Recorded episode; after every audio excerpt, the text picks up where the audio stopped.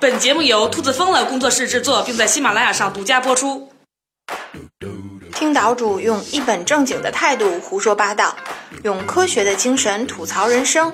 （括号关注他，不要只看脸哦。）（括号完毕。）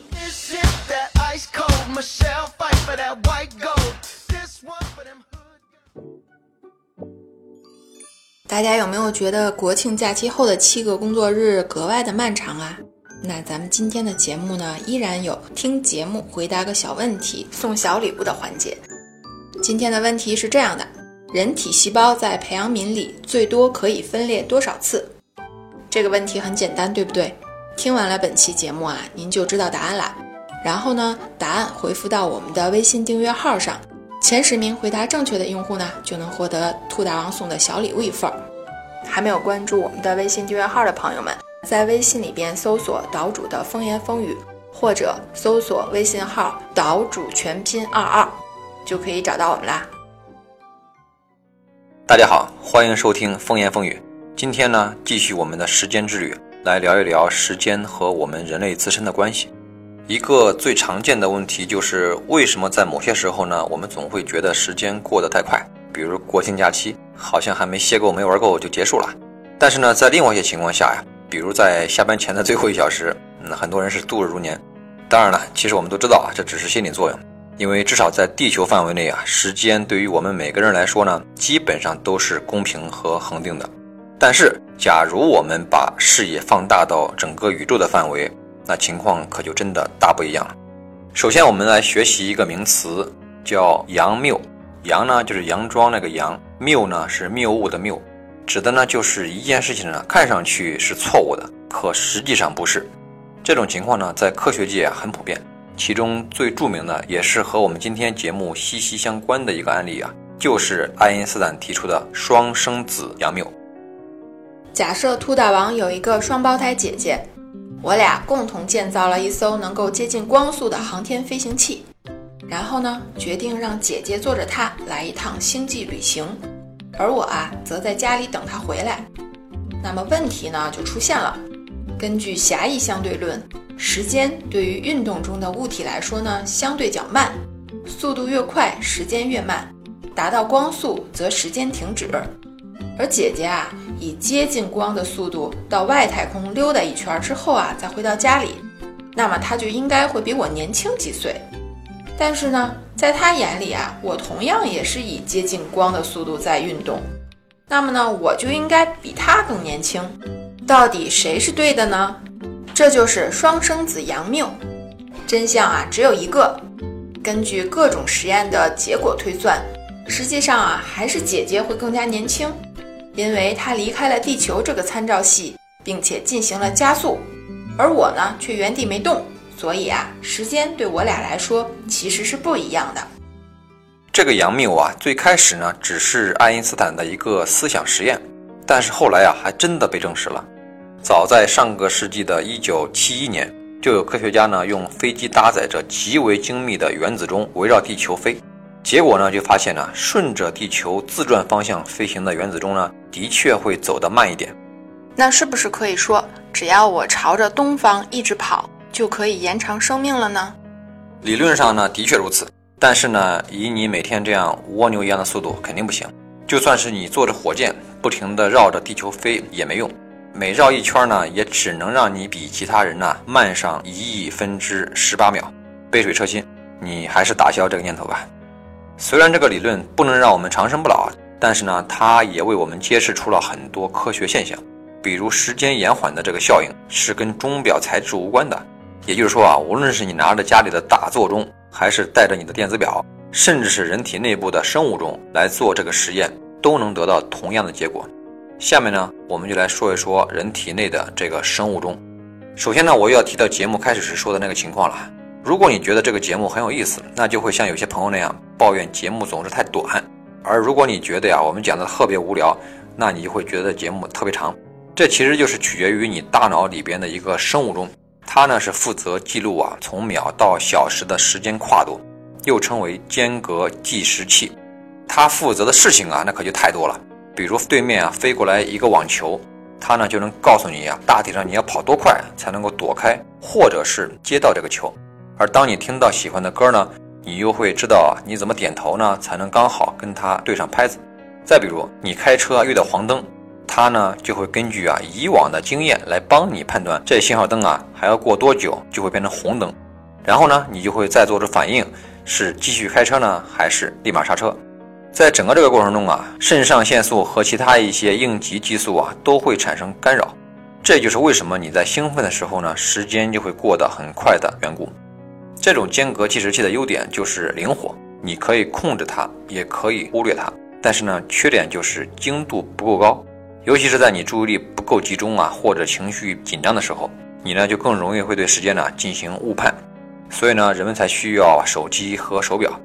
幸运的是呢，我们体内啊还有一台更加精密的计时器，叫做昼夜节律钟。它呢是每隔二十四小时啊敲响一次。帮助我们调整身体，以适应地球自转引起的光暗变化。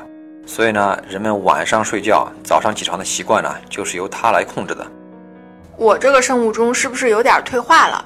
为什么我晚上倍儿精神，早上睡不醒呢？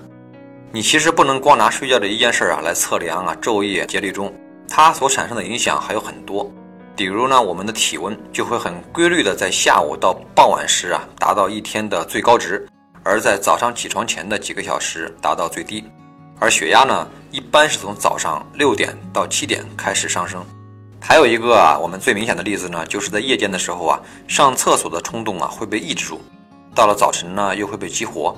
所以呢，老年人很多啊都有起夜的习惯，那才是真正的身体机能退化的表现。你这种夜猫子啊，其实不算。这个昼夜节律中的厉害之处就在于是它是不需要外部环境的刺激就可以运行的。有科学家呢曾经做过实验，即使没有日光、不用工作的环境下，这种昼夜节律模式啊也依然存在，而且呢是存在于我们体内的每一个细胞。就算在最极端的情况下，比如把人体细胞啊放在培养皿里边观察，也一样会以二十四小时为周期进行基因活动。激素分泌以及能量制造，所以呢，这套机制啊是天生就存在于人体中，每天呢最多只有一分钟的误差。至于你刚才提到的晚上不睡觉，早上醒不了的情况啊，可能呢还比较普遍现在，而且呢其实还很危险。我们刚才说了，昼夜节律钟的运行不需要光照，但是要调整这个钟啊就需要了。比如说呢，你忽然一下子跑到美国，就需要调整时差。就是因为呢，新的自然光的光照周期变化了，它呢会缓慢的调节你的生物钟，可能需要几天，有些人呢还需要几周。但是呢，请注意，咱们现在说的仅仅是昼夜节律系统，你体内的其他器官呢，可能未必能够快速的适应和调整。对于经常需要倒夜班的同事啊，包括天天混工体后海的年轻人呢，你们可都要注意，就算你白天可以睡觉。但是啊，并不能随意调整褪黑素和皮质醇的分泌水平，也控制不了体温的变化。这样的人群呢，患心脏病啊、肠胃病以及睡眠障碍的几率呢，就会更高一些。而这些呢，绝对不是靠你猛睡一天可以补回来的。刚才呢，我们介绍了两个生物钟，一个呢叫做间隔计时器，相当于是秒表；另外一个呢是昼夜节律钟，相当于是时钟。下面呢，再介绍第三种，叫做季节节律钟。其实呢，我们现在的文明社会啊，尤其是大城市里边，对于季节的转换的重视啊，已经比原来轻很多很多了。人类呢，其实本身也是对于季节变化呀相对不敏感的物种之一。你看啊，动物有冬眠、有迁徙，还有蜕皮，尤其是交配，绝对按照季节节律来走。比如说啊，仓鼠精细到什么程度呢？它能够分辨出十二小时和十二小时十五分钟的区别。它的性腺呢，只在白昼时长高于十二小时十五分钟的时候才会发育。但是呢，人在这方面呢就很迟钝。有一种解释是这样的：因为智人是在热带地区啊进化出来的，而热带地区的四季啊本身就没有太大区别，所以呢，我们现代人类啊才会对季节的转化呀缺乏敏感性。那有没有比季节节律跨度更大的生物钟呢？如果非要找出来一个啊，那可能就是生命终点计时器。目前发达国家居民的平均寿命呢超过了七十岁，而一只蜉蝣的平均寿命呢才只有一天，这就很奇怪了。为什么不同物种的生命周期会有这么大的差别呢？这是生物学家非常感兴趣的课题。一般来说呢，他们研究人类寿命的极限，并不是从这个生物体的整体角度来研究的，而是呢从有丝分裂来着手。也就是说，一个细胞分裂成两个细胞的过程，在他们眼里就像一个沙漏，每一粒沙呢代表一次分裂，而沙漏里边的沙子虽然多，但总有一个极限，总会有漏完的那天。而且生命至少在目前的科技水平来看呢，是一个不可逆的过程。也就是说，这个沙漏是不能翻转过来再漏一遍的。比如在培养皿里边，人体细胞最多可以分裂六十到一百次，然后就停止了。它们会呼吸，能代谢，还可以移动，就是不再分裂，也就是不再生长了。好在呢，我们体内的细胞分裂的速度啊，比人工培养的要慢很多很多。那也只能坚持七十年左右，所以呢，这个最漫长的生物钟统计的并不是时间，而是细胞分裂的次数。